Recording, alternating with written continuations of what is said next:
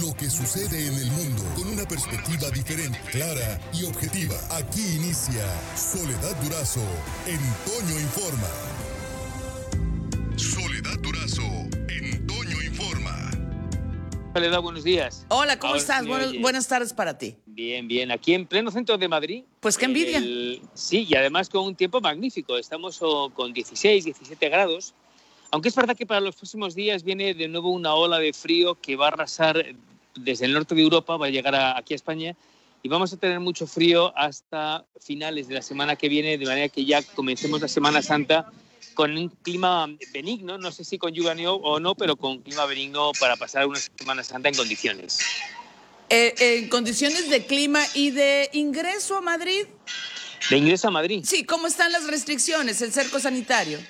Bueno, eh, mira, debo decir que eh, en, cada comunidad autónoma, lo que en México son los estados, se está haciendo de manera desigual. Y debo decir también que en Madrid, eh, la presidenta de la Comunidad de Madrid, Isabel Díaz Ayuso, ha sido muy valiente porque es la única comunidad de todas de las 17 comunidades autónomas Soledad en el que las restricciones son mínimas. Hay toque de queda, a las 11 de la noche se cierra todo, que la gente tiene que estar en sus casas, pero los, los eh, hoteles están abiertos, los restaurantes están abiertos, no todos los hoteles, hay hoteles que no han abierto porque no les compensa.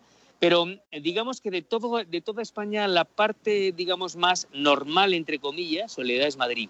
De cara a la Semana Santa no vamos a poder salir los, diferentes, los ciudadanos de las diferentes comunidades autónomas.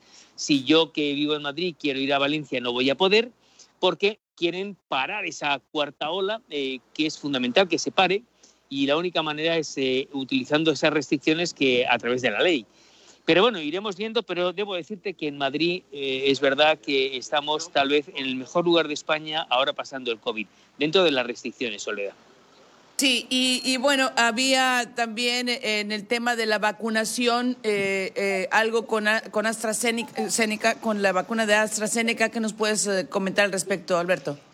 Bueno, eh, en España, junto con 16 países de- europeos más, no solamente de la Unión Europea, europeos, porque hay países como Chipre, como Estonia, Lituania, Letonia e Islandia, que no pertenecen a la Unión Europea, pero que sin embargo eh, están dentro de Europa, que han frenado eh, el seguir inoculando la vacuna AstraZeneca eh, por eh, los problemas que ha dado supuestamente, están contrasta- consta- contrastándolos, pero con los problemas que habría dado con una serie de personas que han tenido una serie de trombos.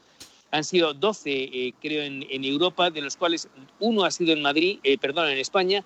Se está eh, pensando, se está averiguando si hay otro en Málaga, otro caso, pero bueno, sobre 17 millones de personas que haya 11 es una cifra muy menor, pero que hay que tener en cuenta. Esto lo que está haciendo es ralentizar la, la- la- vacunación.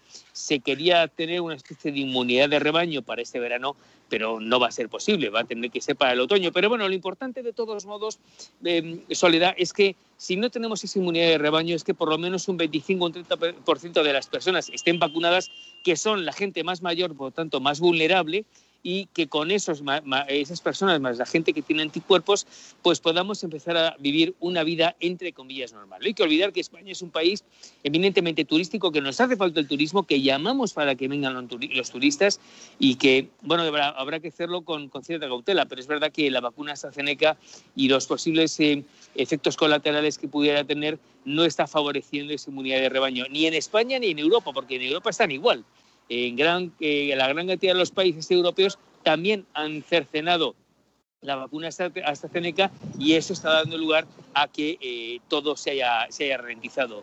Soledad. Bien. Pues Alberto, qué gusto eh, contactar contigo y estaremos en contacto los próximos días. Un abrazo hasta España.